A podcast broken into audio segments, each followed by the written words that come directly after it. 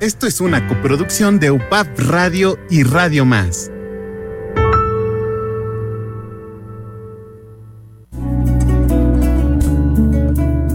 Las plantas y los seres humanos estamos relacionados y nos hace recordar la importancia de la conservación de los recursos naturales. UPAP Radio en colaboración con Radio Más presentan a Dalila Callejas y Norma Corona en Voces del Jardín. Comenzamos. Comenzamos. Soy lo que soy por mis miedos, soy la maleza que crece y la flor, la flor que florece. Hay una cuestión de, yo, yo diría como es de amor a la tierra, ¿no?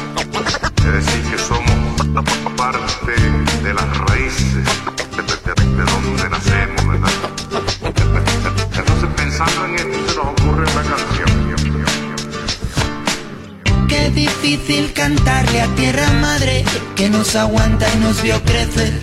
Y a los padres de tus padres y a tus hijos los que vendrán después. Si la miras como a tu mamá, quizás nos cambie la mirada y actuemos como el que defiende a los suyos y a los que vienen con él. La raíz de mis pies yo sentí, levanté la mano y vi que todo va unido, que todo es un ciclo, la tierra, el cielo y de nuevo aquí.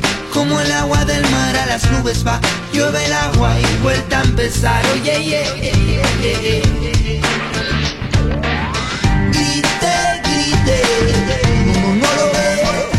Hola, ¿qué tal? Muy buenos días. Les damos la bienvenida a una emisión más de Voces del Jardín. Los estamos recibiendo con esta canción de Macaco titulada Madre Tierra.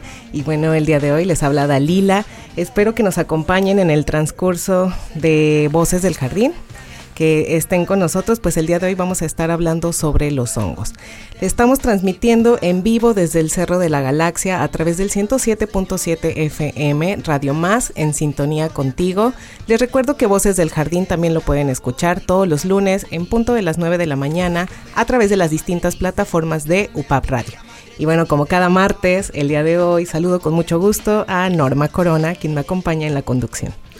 Buenos días, Dalila. Pues el tema muy interesante el día de hoy, ¿no? Vamos a hablar sobre los hongos. Es todo un reino. Eh, la diversidad de hongos, pues es, bueno, es muy grande, es muy vasta. Y a veces no estamos conscientes de que estamos más cercanos a ellos de lo que pensamos, ¿no? Y las aplicaciones que puedan tener. Los llevamos hasta en la piel. Así es. Y, y sí, o sea, también eh, creo que con los hongos pasa mucho que ubicamos a, a- a los hongos que, por ejemplo, los que son comestibles, y a veces creo que pensamos que todos son como de esa forma, este, de esos tamaños, y, no nos imaginamos la gran diversidad que, de hongos que existen. Sí, que son hasta microscópicos, ¿no? Y las aplicaciones que Eso. puedan tener. En este programa hemos eh, hablado en otras ocasiones de, de los hongos y bueno, nos ayudan hasta a combatir las enfermedades de las mismas plantas, ¿no? Entonces, bueno, hay muchísimas aplicaciones de los mismos. Así es, así es que los invitamos a que nos acompañen el día de hoy, además de conocer a los hongos con las secciones que tenemos, por ejemplo, en Habitantes del Jardín. Eh, Akeri nos va a hablar sobre las arañas saltarinas. Las arañas saltarinas, cosas muy interesantes sobre ellas y que si ponemos atención seguramente cerca de nosotros va a haber algunas. Son muy tiernas. Eso digo yo. Y bueno, también estará con nosotros nuestro querido Phil Brewster, quien nos va a estar presentando a un personaje histórico importante en la ciencia en la sección Tras la huella T. Y también, bueno, el- en esta ocasión no nos van a acompañar nuestros amigos de Acciones de Cambio, porque ya sabemos que ellos andan muy trabajadores, pero les vamos a decir dónde, dónde andan y qué es lo que están preparando para todas las escuelas que están interesadas en el cambio climático y la educación ambiental. Así es, Norma. Y bueno, pues, ¿a ti te gustan los hongos? Sí, sí, sí, sí, me gustan. Se me hace, bueno, se me hacen súper interesantes. Me gustan sus formas, tanto macroscópicas como microscópicas. Y bueno, pues eh, aquí estoy muy atenta a, los, a lo que nos va a contar nuestra invitada del día de hoy. Así es, el día de hoy nos acompaña la maestra Mónica Narváez. Eh, Mónica es estudiante de doctorado en la Universidad Veracruzana y bueno, eh, como parte de su, de su proyecto de investigación, pues implica el trabajar con hongos. Entonces, ¿quién mejor que ella para venirnos a platicar y a contar los secretos de los hongos? Bienvenida, Mónica. Gracias, buenos días a todos. Y bueno, pues a ver, cuéntanos, eh, ¿qué nos vas a platicar sobre los hongos? ¿Qué es lo que les estás estudiando? ¿Qué es lo que el día de hoy nos va a entusiasmar para eh, acercarnos a este reino, el reino de los hongos? Eh, efectivamente, Norma, como mencionas, eh, la diversidad de hongos es muy, es muy grande y estamos en contacto directo con ellos. Muchas personas piensan que los hongos solamente son pues estos cuerpos macroscópicos que se, que se ven, ¿no? Que es el cuerpo fructífero. Pero los hongos, pues este reino va más allá. Muchos son microscópicos y em, a pesar de que la gente piensa que eh, algunos relacionan los hongos con enfermedad, que son estas enfermedades que pues nos pueden ocasionar. Muchos de estos hongos que no, que no vemos, que son microscópicos, pueden tener aplicaciones en la industria, en la farmacia, en los alimentos y también juegan un papel importante en la remediación del medio ambiente. En mi proyecto de tesis yo empecé trabajando con los hongos microscópicos, buscaba generar colorantes y estos colorantes o estos pigmentos fúngicos eh, buscaba aplicarlos, eh, probar su actividad antimicrobiana contra, contra algunos patógenos de las plantas. Sin embargo, por azares del destino, pues eh, tuvimos ahí un problemita con la producción de los pigmentos y tuvimos que saltar a los hongos comestibles, que son estos hongos que podemos encontrar en los mercados locales, que podemos eh, tener acceso a ellos en el mes de agosto, más o menos, si vamos al mercado está lleno de hongos y podemos consumirlos de manera muy segura. Entonces, bueno, lo que yo estudio en mi proyecto de tesis eh, son las propiedades que puedan tener estos hongos comestibles contra algunos patógenos de interés agrícola. Ay, mira, entonces además de ricos, nos pueden ayudar, ¿no? Bueno, yo quiero invitar a que igual nuestro público pues nos comente si les gustan los hongos, qué, qué, qué es lo que les llama la atención de ellos, eh, si comen algunos. Este, pueden escribirnos mandando un mensaje al WhatsApp. El número es 2288 423507 2288 423507 Nosotros vamos a estar leyendo todos sus mensajes. Y bueno, lo que menciona Mónica es muy interesante. Eh, pues los hongos, como decíamos, son vastos, pertenecen a otro reino. a eso iba. No son plantas para nada, son de otro reino. Y bueno, supongo yo que se han estudiado seguramente mucho, pero que falta mucho por descubrir, como justamente lo que nos estás platicando, Mónica. Pero si nos podrías contar eh, qué hongos o qué especies de hongos comestibles son los que tú estás estudiando. Claro que sí. Bueno, en primer lugar es el hongo huitlacoche. Su nombre científico es Hostilagomydis. Y bueno, este yo creo que lo conocemos la mayoría de las personas. En algunos que eh, pues es, rico en la gastronomía mexicana, es, es muy consumido y también es muy codiciado. Bueno, otro de los hongos es de la familia de Amanita. El Amanita casaria, también es conocido popularmente como tecomate. Y otro miembro de esta familia, Amanita rubescens, o también es conocido como el portobelo silvestre. Mm, hasta me dieron ganas de unos taquitos de portobelo. Así es. Y finalmente, el Lactarius salmonicolor, o también lo conocen popularmente en los mercados como hongo enchilado porque cuando lo parten o cuando se trocea, pues suelta como un pigmento como rojito, como si te dejara los dedos enchilados y por eso la gente popularmente lo llama así. Oh, muy interesante. Y bueno, estos generalmente, pues como lo habíamos dicho, son comestibles, pero tú les estás estudiando eh, ciertas propiedades que tienen una aplicación en la agricultura. Así es.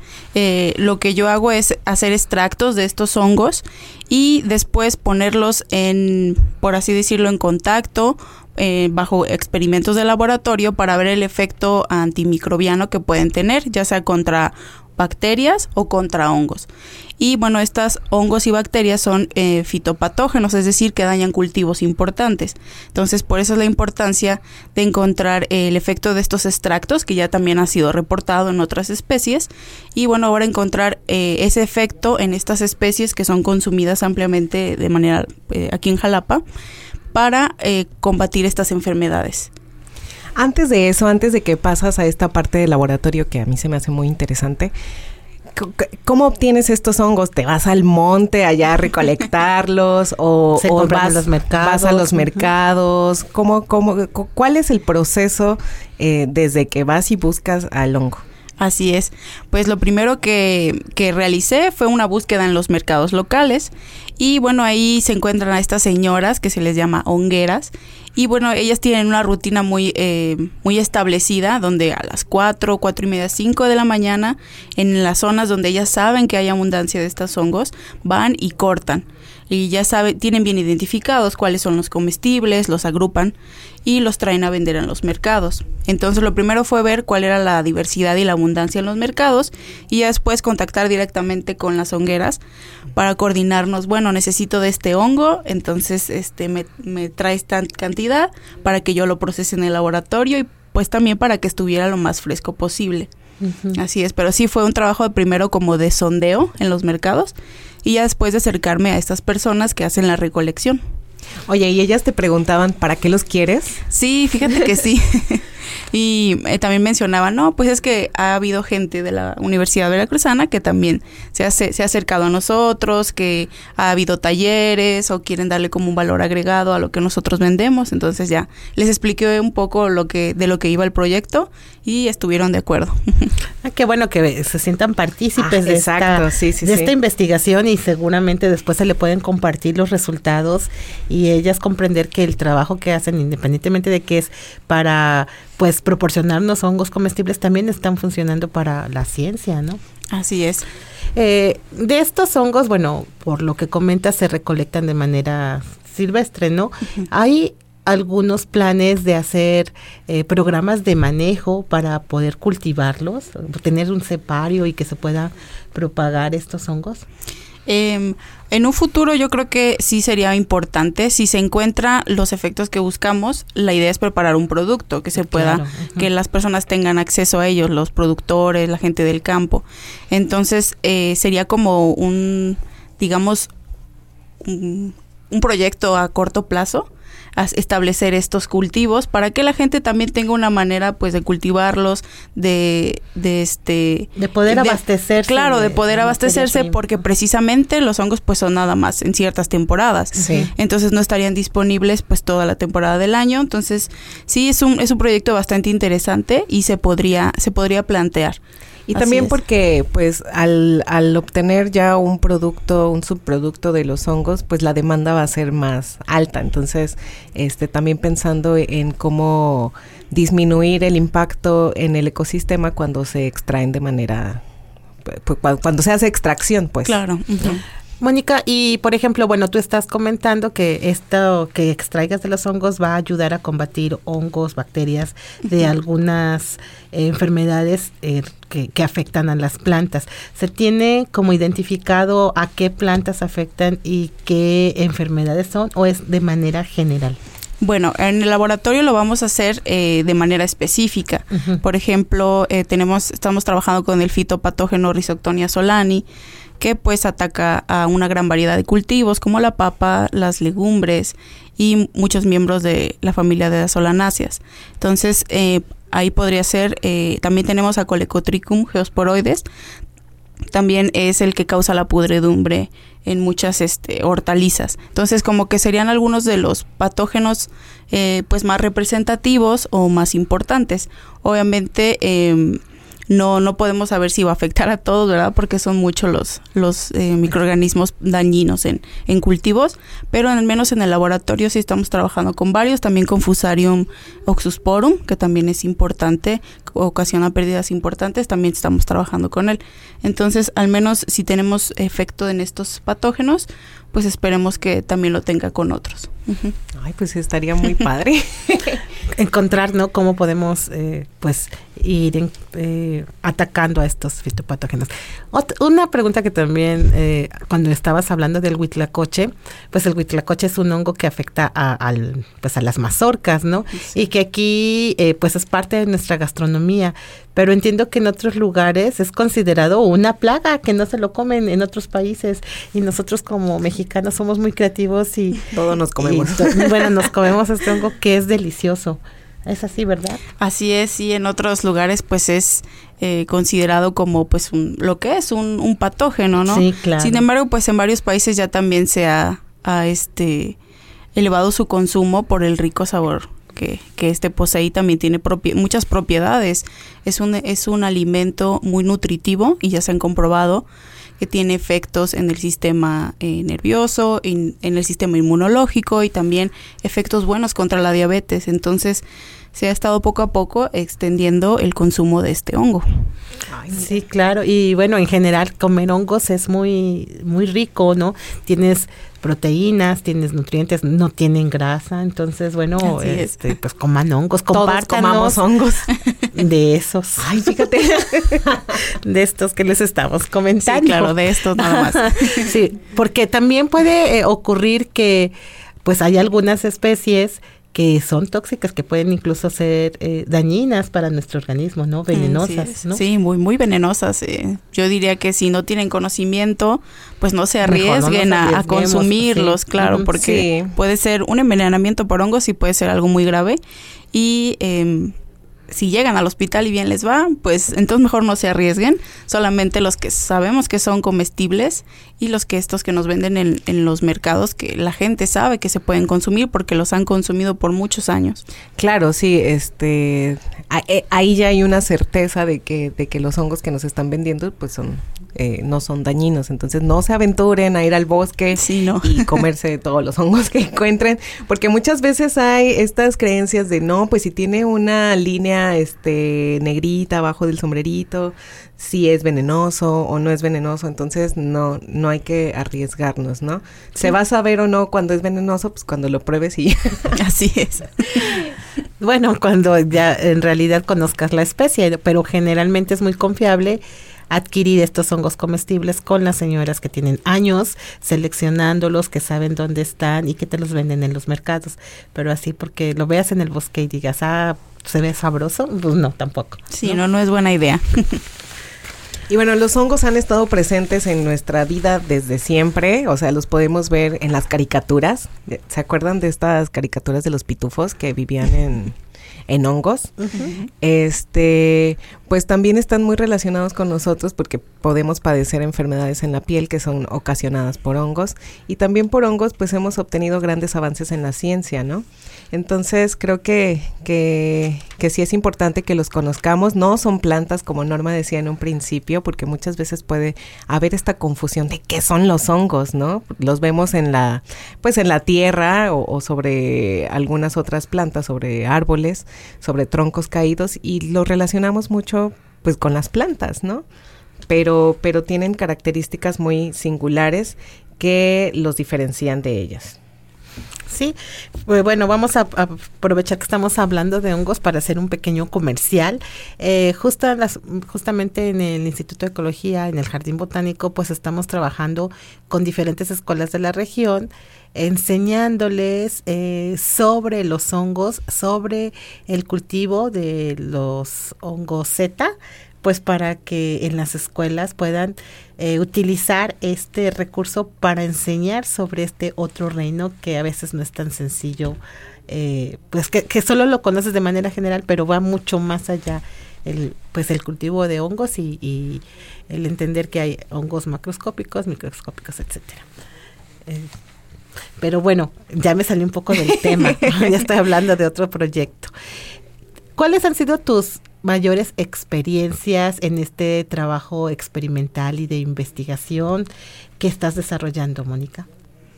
Eh, bueno, pues encontrar, eh, realmente poder ver en laboratorio eh, la capacidad que tienen o los metabolitos que están presentes en estos hongos, que realmente eh, pues sí hay, hay un efecto, hay inhibición, entonces eso pues también es un, es, es un avance importante porque pues da pie para seguir investigando por, por esa línea, ¿no? Y ese pues es mi primer acercamiento con estos hongos macroscópicos. Yo siempre había trabajado con los hongos microscópicos. Ah, mira. Así es, entonces pues sí es muy interesante y, y pues bastante apasionante, ¿no? Yo creo que estos hongos macroscópicos tienen mucho, mucho que ofrecernos todavía. Sí. Oye, ¿y esta pasión de dónde sale? Porque tú de formación eres química. Así ¿verdad? es. ¿Cómo, ¿Cómo fuiste encaminándote hacia, hacia el mundo de los hongos? ¿Cómo, ¿Cómo fuiste, pues sí, tomando ese camino y, y- y tuviste ese acercamiento con, con estos organismos tan bonitos? Sí, bueno, pues como te mencionaba, eh, mi primer acercamiento fue con los microscópicos, estaba en la licenciatura, fui a un congreso y pues vi los trabajos que había de el- del uso de microorganismos en la bioremediación de suelos y todo esto y me llamó muchísimo la atención. Entonces, de ahí como que me fui orillando a eso y empecé a trabajar con los microorganismos. He trabajado también con decoloración de azul índigo, que es el colorante con el que se tiñe la mezclilla y ocupaba hongos filamentosos para eh, quitar el color del agua. Entonces también eso eso me gustaba bastante. Ah, eso está padre, sí. Así es, como que siempre me ha gustado esta parte de la microbiología, pero no la microbiología médica, sino Aplicada. aplicada, así es. Y en general al medio ambiente, es donde pues más me al sector agrícola y al medio ambiente, es donde más me, me llama la atención. Y pues ya, la vida me trajo a los hongos grandes y ahora los estoy estudiando y yo creo que va a ser una de mis líneas de investigación definitivamente. Y fíjate que, bueno, tú no te levantas en la mañana pensando que luego los hongos te van a ayudar a curar plantas, a limpiar eh, el agua de los diferentes colorantes que puedan tener. Entonces, pues ese es un universo de, de descubrimientos y de apasionamiento y de motivación, me imagino. Así es, todas las posibilidades que puedes encontrar con los hongos en el laboratorio de, de ins- de química aplicada, pues también tengo compañeras que trabajan con microorganismos y con para descontaminar los pesticidas, también es suelo contaminado con con este, ajá, con con petróleo, algunos eh, derrames también. Ay, eso está Hay hongos padre. que están generando biodiesel, o sea, realmente es muy eh, es muy variado lo El que las aplicaciones. Definitivamente sí. Si de por sí son atractivos, pues ahora los amo más. Estas aplicaciones, ¿no? Sí, pues es que, ay, perdón, Norma. ibas a No, solo sí quería que Mónica nos volviera a repetir eh, en qué área de la Universidad Veracruzana es donde ella colabora y desarrolla este trabajo de investigación. Así es, bueno, soy estudiante del doctorado en ciencias agrícolas de la Universidad Veracruzana y eh, donde desarrollo mi trabajo de investigación es en el Instituto de Química Aplicada. Así es, ahí es donde pues pongo todos los experimentos y ahí nos pueden encontrar en el Departamento de Biotecnología Microbiana. Y bueno, nosotros agradecemos que vengas a esta entrevista y que siempre nos cuentes. Pero si alguien interesado en los hongos eh, quisiera mayor información, ¿hay eh, productos de divulgación que ustedes generen o les pueden llamar? ¿Alguna o, ajá, página? alguna página? ¿Cómo, ¿Cómo aprender más sobre estos hongos? Eh, pues sí, directamente en la página del Instituto de Química Aplicada, ahí nos podrían mandar un mensajito. Y eh, también puede ser en, el Facebook de del doctorado, de doctorado en ciencias agrícolas, también ahí nos podrían este contactar, pero más seguro en la página del Instituto de Química Aplicada. Y bueno, estamos eh, ubicados donde están los institutos de la UV, Atrás que es de la atrás de la CEP. Ajá. También ahí estamos, somos el penúltimo edificio, entonces cualquier duda o que quieran ver el trabajo, eso, incluso estamos buscando por ahí un chico que quiera desarrollar trabajo de tesis. Entonces, si alguien, algún estudiante interesado nos está escuchando, ya sea pues del área, de algún área afín y quiera desarrollar su trabajo de tesis, pues también ahí nos puede contactar para que eh, pues desarrolle su, su proyecto. Excelente. Y bueno, a mí me encanta que Mónica esté aquí porque muchas veces pensamos que los científicos son inalcanzables y que están eh, desarrollando en sus laboratorios proyectos que nadie comprende. Y bueno, esta es la muestra de que no, de que la ciencia, pues puede haber ciencia pura, eh, pero también ciencia aplicada y que eh, pues esta ciencia aplicada es la que nos está llenando de desarrollos tecnológicos para favorecer nuestra calidad ambiental y pues la salud del planeta, ¿no? Que lo necesitamos bastante.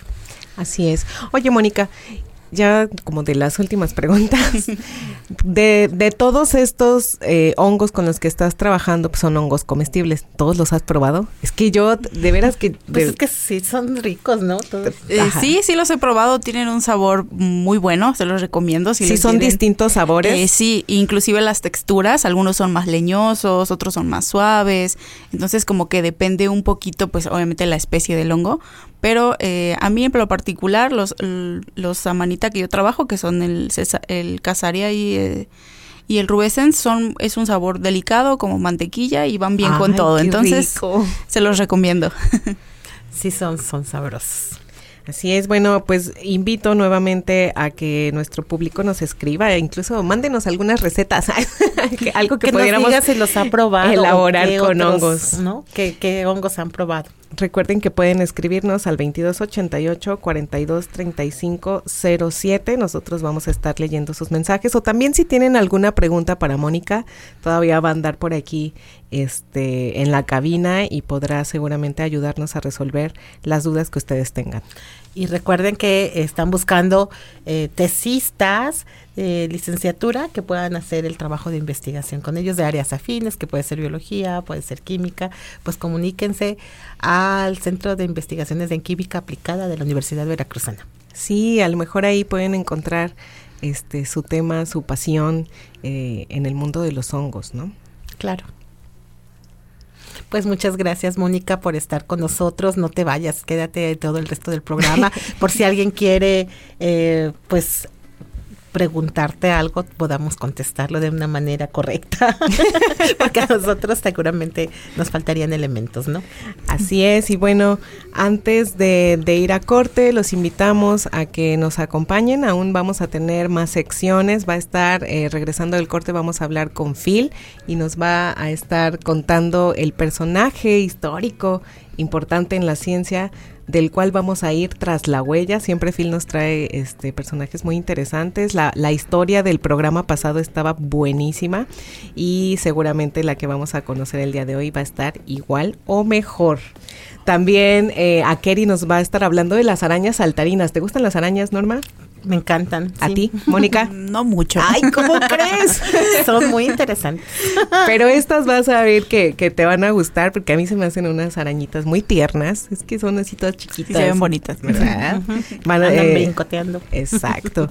Y bueno, vamos a estar comentando sobre el trabajo que están realizando nuestros compañeros de Acciones de Cambio. Bueno, pues vamos a un corte.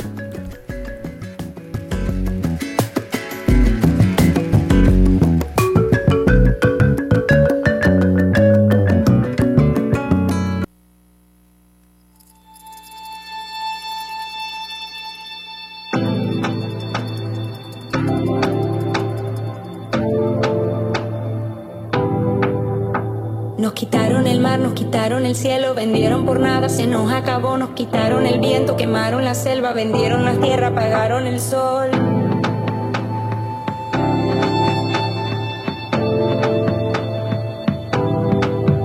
Se llevaron el agua, secaron los ríos, dejaron vacíos los montes por carbón, soltaron las manos y estamos parados en medio del bosque viendo su extinción.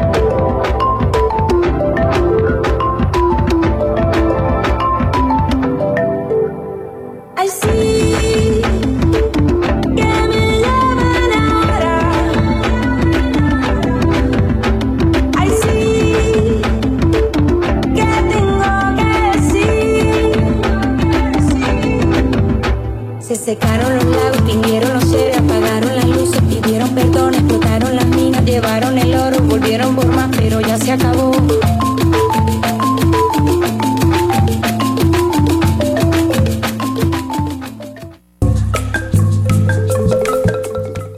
Nuestro deber, cuidar el medio ambiente para el bienestar humano. Estás escuchando Voces del Jardín. Vamos a un breve corte y regresamos.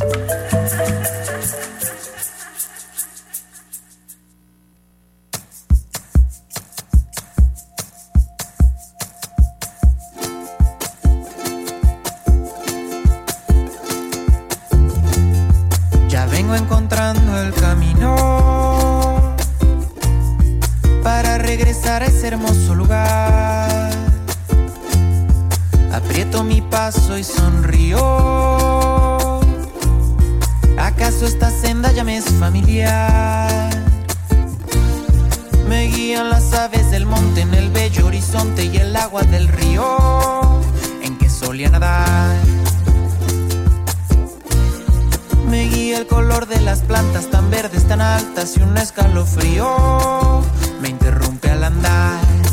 Ay, ay, ay, ay. Regresamos escuchando esta canción de José Long, Y bueno, nosotros continuamos en Voces del Jardín. Mi nombre es Dalila. Estamos transmitiendo en vivo a través del 107.7 FM, Radio Más, la radio de las y los veracruzanos. Y bueno, quiero leer un mensaje que nos llegó desde Jico. Nos mandan saludos y dice muchas felicidades al programa, muy interesante, El mundo de los hongos. Pero la manera en que más me gustan es al ajillo. ¿Cómo ves, Norma? Pues que se me hacen deliciosos de esa forma, ¿no? Y bueno, qué, qué bueno que le gusten los hongos a esta persona que nos está escuchando desde Jico y que se quede con nosotros porque todavía tenemos mucho, mucho más en este programa. Y eh, bueno, tenemos eh, nuestras siguientes secciones. Así es, Norma. Nosotros continuamos con más en Voces del Jardín. El color de las plantas tan verdes, tan altas y un escalofrío me interrumpe al andar. Ay, ay, ay, ay. Es momento de escuchar a Phil Brustar.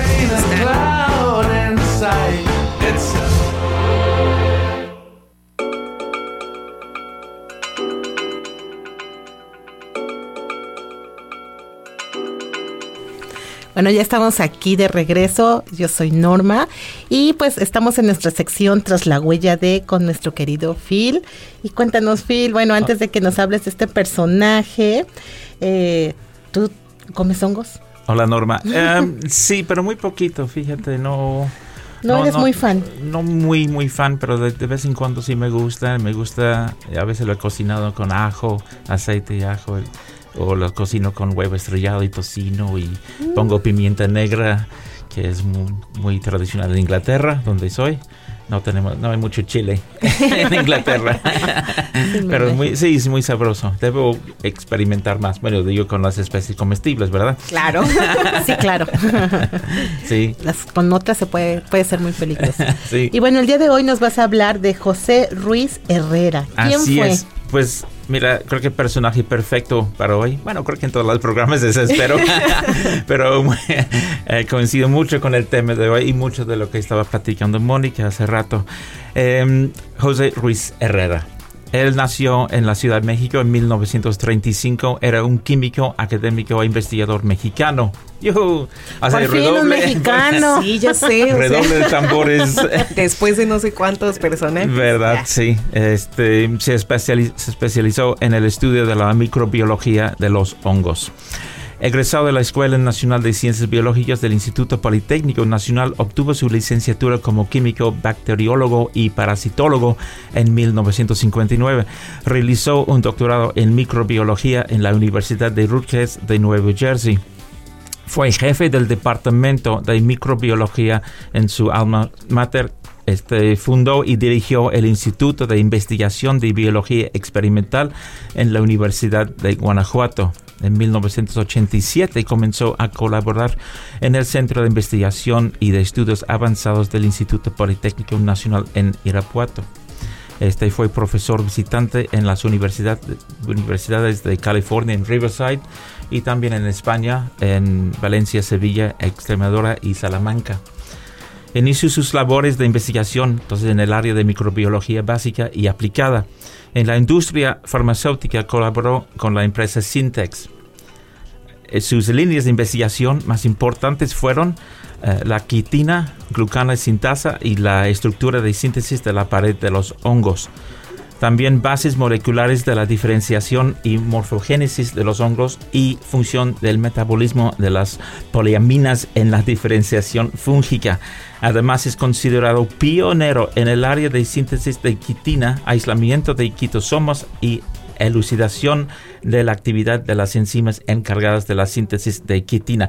Bueno, tal vez muchos términos para algunos de Sí. nuestros radioescuchas muy pesadas hoy en la mañana y otros tal vez radioescuchas van a entender y les interesa mucho. Básicamente, em, el trabajo que realizó tiene sus aplicaciones eh, mucho en la industria farmacéutica con varias eh, moléculas que se están ah, empleando y estudiando para tratamiento para ciertos tipos de cáncer.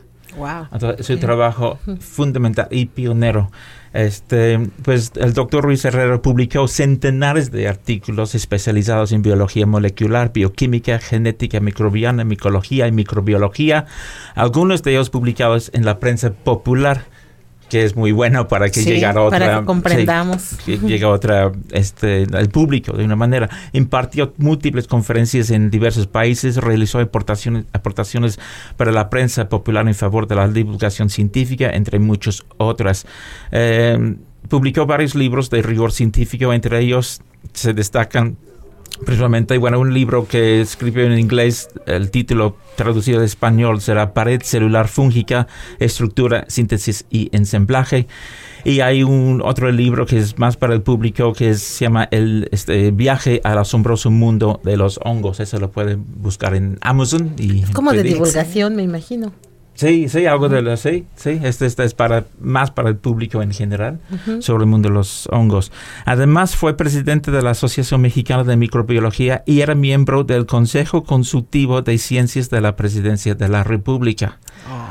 Este, nada escandaloso como en otros personajes que he presentado hoy en día, pero durante más de cuatro décadas de investigación, el doctor José Ruiz Herrera estableció colaboraciones fructíferas con científicos de los Estados Unidos y España. Como resultado de dichas colaboraciones se incluye una larga lista de publicaciones en conjunto con estudiantes y compañeros, así como muchos logros en los diversos temas que exploró. Y terminando, José Ruiz Herrera falleció el 15 de enero del 2023. Pues hace unos Hace-. ¿Cómo crees? Hace dos días, Dos días. el pasado domingo. Órale. Así que, bueno, ya desde el la cabina de Radio Más extendemos nuestros más sentido pésame a los familiares que están de luto tras el fallecimiento del doctor José Ruiz Herrera, gran investigador mexicano. que sin duda ha dejado una Un huella. gran Y deja una Legado. huella imborrable en la ciencia y principalmente trabajando con los hongos y sus descubrimientos sobre detalles eh, de las paredes eh, de los hongos, eh, las moléculas y así. Pues muchas gracias por este personaje. Eh, sin duda, un legado increíble el que nos deja el doctor Ruiz Herrera. Y, y bueno, pues eh, hay que seguir avanzando en el conocimiento de los hongos.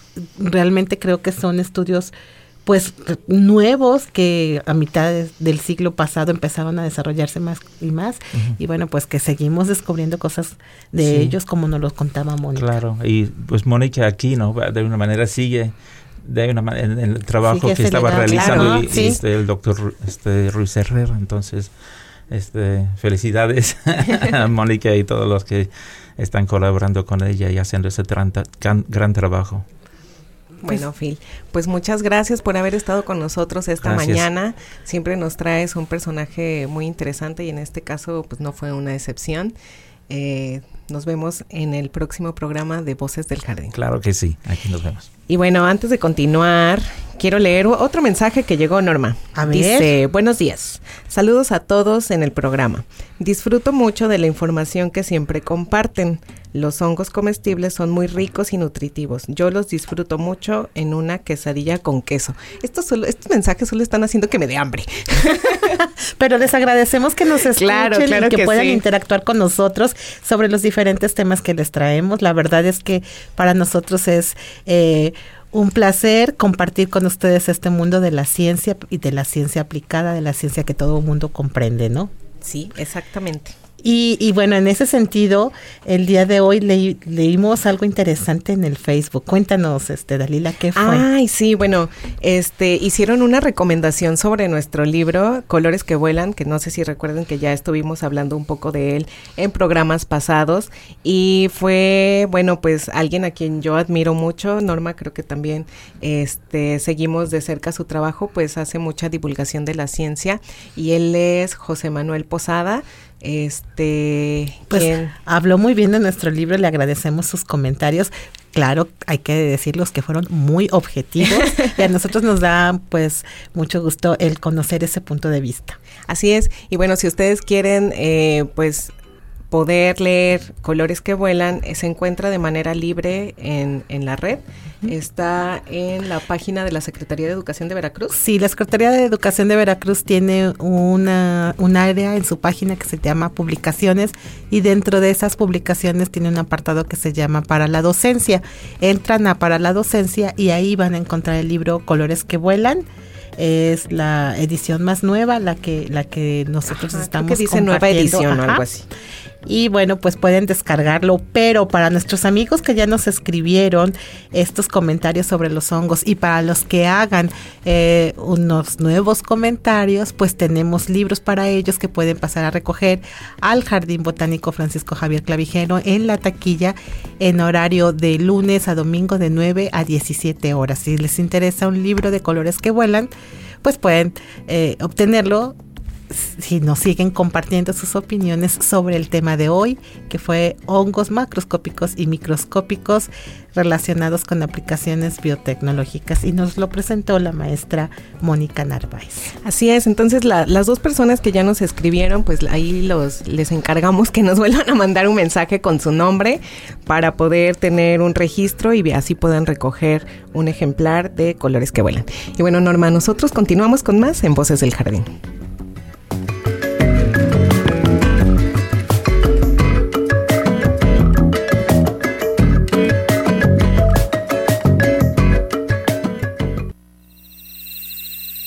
Insectos cumplen una amplia gama de funciones ecosistémicas, aportando equilibrio.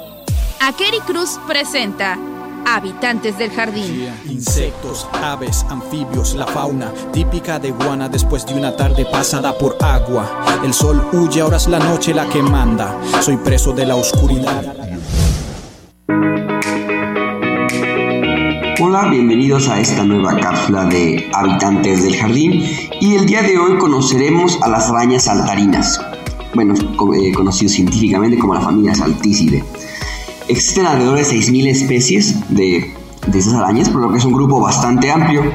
Y bueno, eh, al igual que otras arañas, bueno, tienen el cuerpo dividido en dos partes, tienen ocho patas, eh, los quelíceros, que son estas pequeñas, pues podrían parecer pequeñas patitas, pero eh, con, que terminan en colmillo, los pedipalpos, que son igual un par de apéndices junto a los colmillos, que sirven de, principalmente de manera sensorial.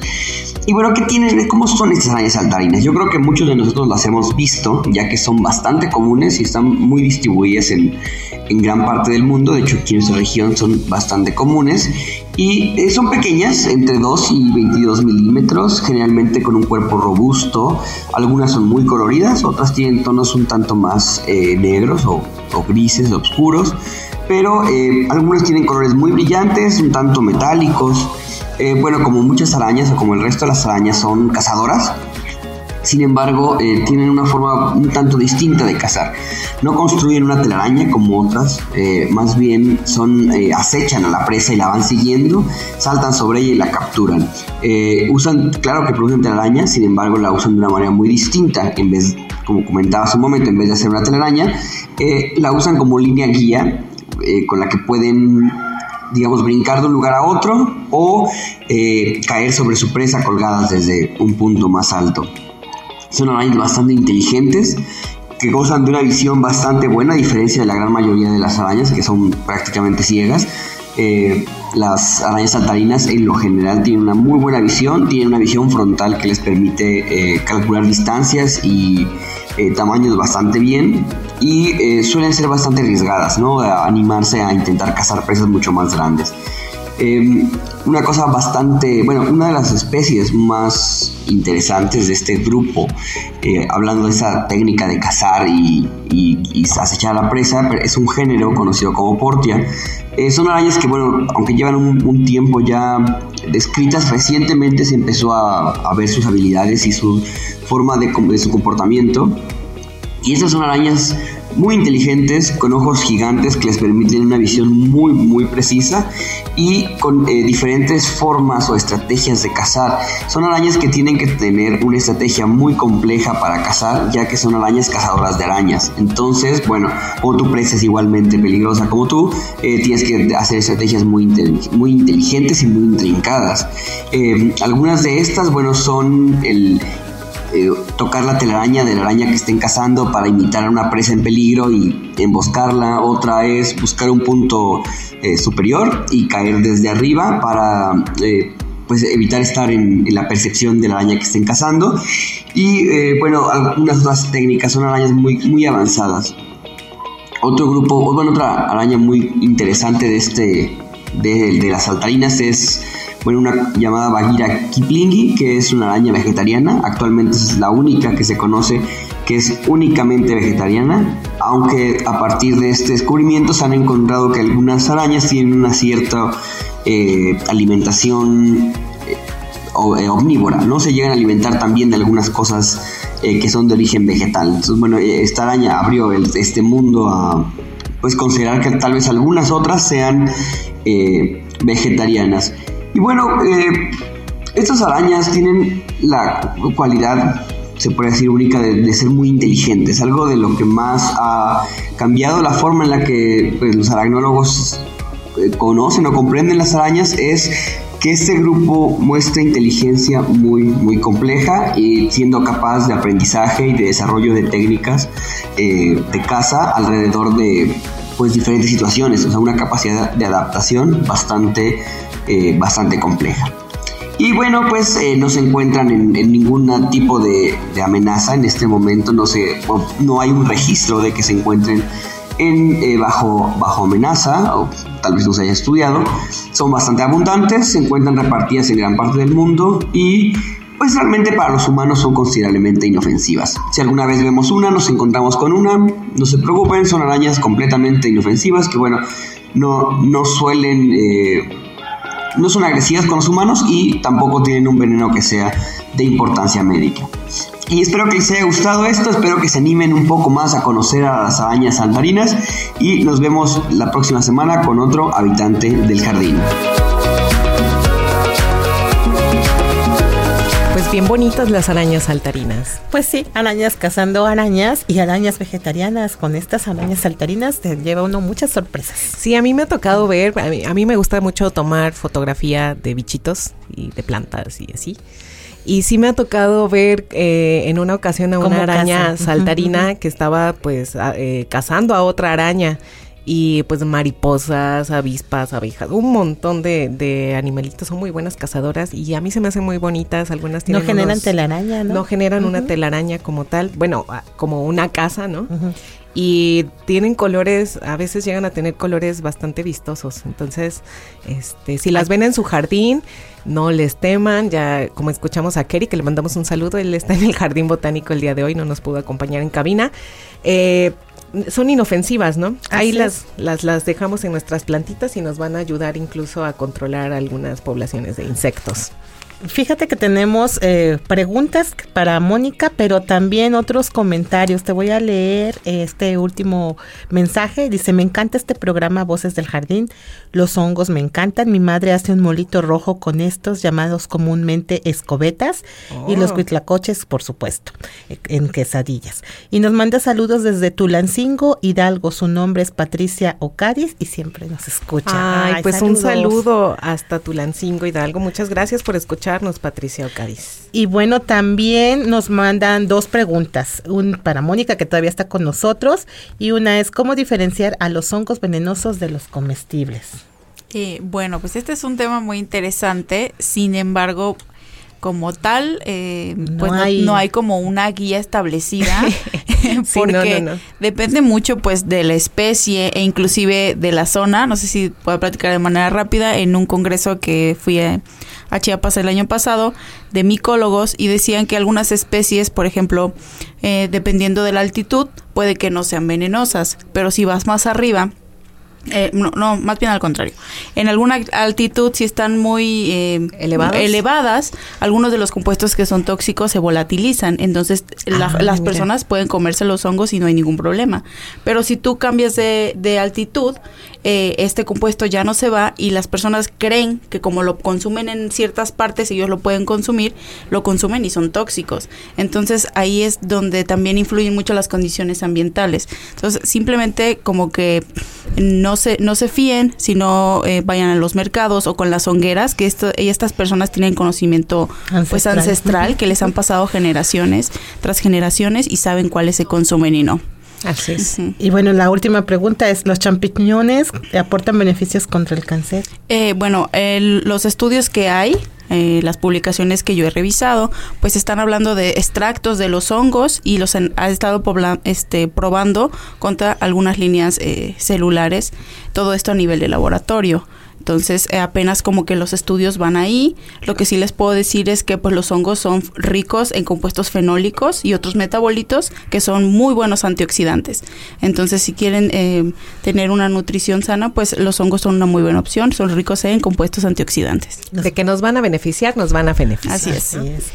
Bueno, Mónica, muchísimas gracias por haber este pues eh, atendido estas dudas. Invitamos a la persona que nos llamó y realizó estas preguntas que nos vuelva a llamar para que nos deje su, su nombre. Este, en caso de, que pudiera recoger su libro, que vaya directamente al Jardín Botánico. Todos los días está abierto de 9 a 5 de la tarde. Solo necesitamos su nombre para que él o alguien más pueda recogerlo. Esta estas preguntas pues las hicieron desde Cerro Azul. Entonces saludos hasta Cerro Azul. Saludos, gracias. Bueno, pues muchas gracias, Mónica. Gracias, Norma. Fue un placer estar contigo el día de hoy en Voces del Jardín. y no olviden escucharnos todos los lunes por las plataformas de UPAP Radio. Así es, y recuerden que todos los martes, en punto de las 11 horas, tenemos una cita aquí en Voces, del, Jardín. Nos vemos.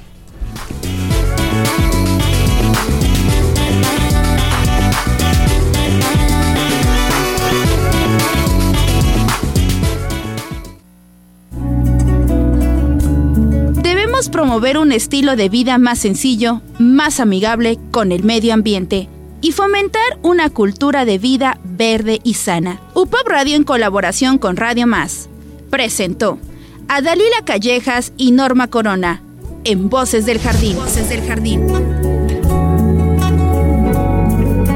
Soy lo que soy por mis miedos. Esto es una coproducción de UPAP Radio y Radio Más.